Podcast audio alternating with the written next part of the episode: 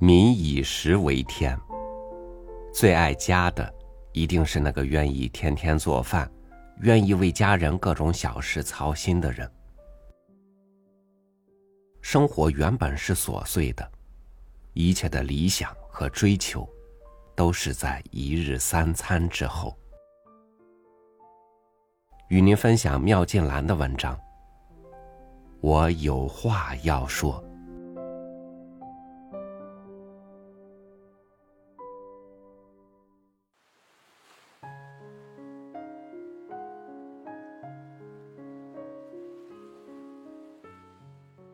看见不久以前，《中时晚报》作家司马中原先生的夫人吴维静女士口中的丈夫那篇文章，我的心里充满了对于吴维静女士的了解和同情。这篇文章真是说尽了作为一个家有写书人这种亲属关系的感受。我的丈夫一向沉默寡言。他的职业虽然不是写作，可是有关法律事务的诉讼仍然离不开那支笔。他写了一辈子。我的二女儿在公共场所看起来很会说话，可是她在家中跟她父亲一色一样，除了写字还是写字。她不跟我讲话。他们都不跟我讲话，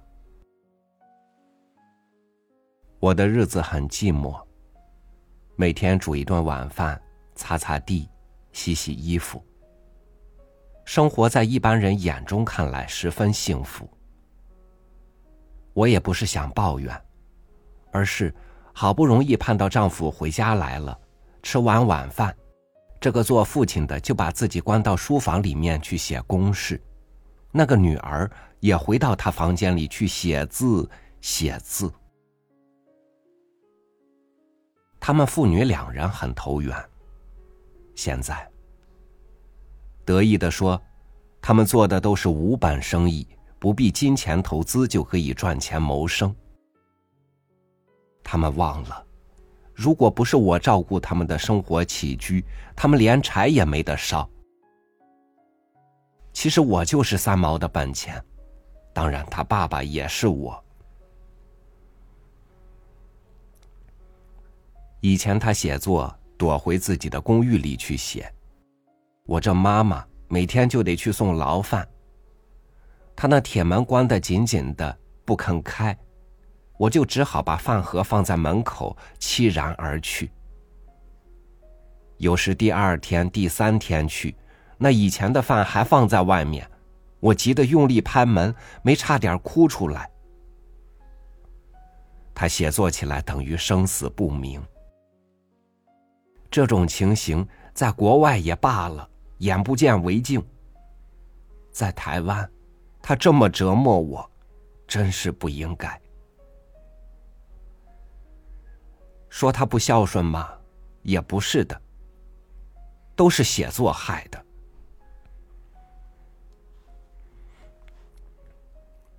人家司马中原毕竟写了那么多书，我的女儿没有写什么书，怎么也是陷得跟司马先生一样深？这我就不懂了。有很多时候他不写书，可是他在想怎么写书。他每天都在想。问他什么话，他就是用那种茫茫然的眼光来对付我。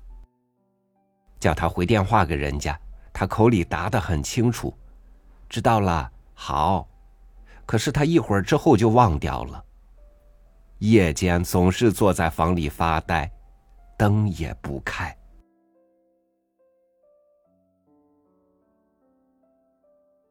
最近他去旅游回来之后，生了一场病，肝功能很不好，反而突然又发痴了。我哀求他休息，他却在一个半月里写了十七篇文章。现在报纸张数那么多，也没看见刊出来。可是他变成了完全不讲一句话的人。以前也不大跟朋友交往，现在除了稿纸之外，他连报纸也不看了。一天到晚写了又写，以前晚上熬夜写，现在下午也写，电话都不肯听。他不讲话，叫人焦急，可是他文章里都是对话。他不像他爸爸口中说的，对于金钱那么没有观念。他问人家稿费多少，毫不含糊。可是他又心软。人家给他一千字两百台币，他先是生气拒绝的，过一下想到那家杂志社是理想青年开的，没有资金，他又出尔反尔去给人支持。可是有些地方对他很客气，稿费来的就多。他收到之后，乱塞。找不到是一口咬定亲手交给我的，一定向我追讨。他的确有时把钱交给我保管，但他不记账。等钱没有了，他就说：“我不过是买买书，怎么就光了？奇怪。”对于读者来信。我的女儿百分之九十都回信，她一回，人家又回，她再回，人家再来，雪球越滚越大，她又多了工作，每天大概要回十七封信以上。这都是写字的事情，沉默的，她没有时间跟我讲话。可是碰到街坊邻居，她偏偏讲个不停。对外人，他是很亲爱、很有耐性的。等到他终于开金口了，那也不是关心我，他在我身上找资料，什么上海的街呀、弄啊、舞厅啊、跑马场啊，法租界、英租界隔多远呢？梅兰芳在哪里唱戏呀？都要不厌其详的问个不休。我随便回答，他马上抓住我的错误。对于杜月笙那些人，他比我清楚。他这么怀念那种老时光，看的书就极多，也不知拿我来考什么。他甚至要问我洞房花烛夜是什么心情，我哪里记得？这种写书的人，不一定写那问的题材，可是又什么都想知道，我真受不了。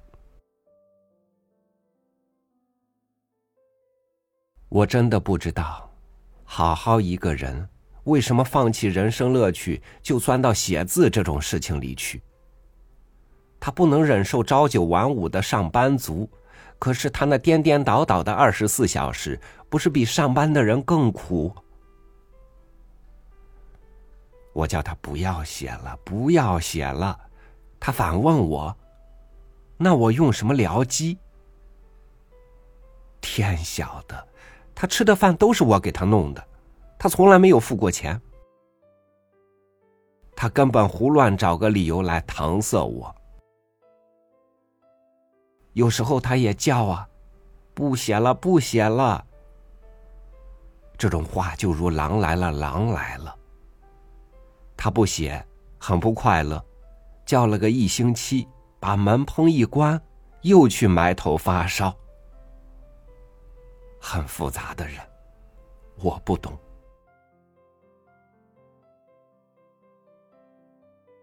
对于外界的应酬，他不得已只好去。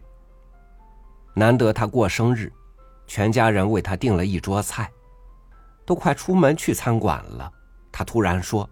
他绝对不去，怕吵。这种不讲理的事，他居然做得出来。我们只有去吃生日酒席，主角不出场。这一阵他肌腱发炎，背痛的坐也不是，站也不是，还哭了一次。医生说，从此不可伏案。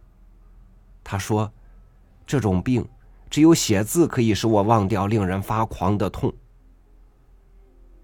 他一字一痛的写，一放笔就躺下沉默不语，说：“痛的不能专心看书了，只有写可以分散我的苦。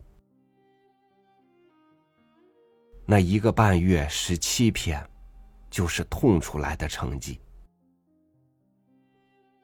我的朋友们对我说：“你的女儿搬回来跟你们同住，好福气呀！”我现在恨不得讲出来，她根本是个纸人。纸人不讲话，纸人不睡觉，纸人食不知味，纸人文章里什么都看得见，就是看不见他的妈妈。我晓得，除非我飞到他的文章里也去变成纸，他看见的还只是我的背影。现在他有计划的引诱他看中的一个小侄女，我的孙女陈天明。他送很深的书给小孩，鼓励小孩写作文，还问：每当你的作文得了甲上，每当你的作文得了甲上，或者看了一本好书，是不是心里有一种说不出的滋味？那个被洗脑的小孩拼命点头。可恨的是，我的丈夫也拼命点头。等到这家族中的上中下三代，全部变成纸人，看他们不吃我煮的饭，活得成活不成？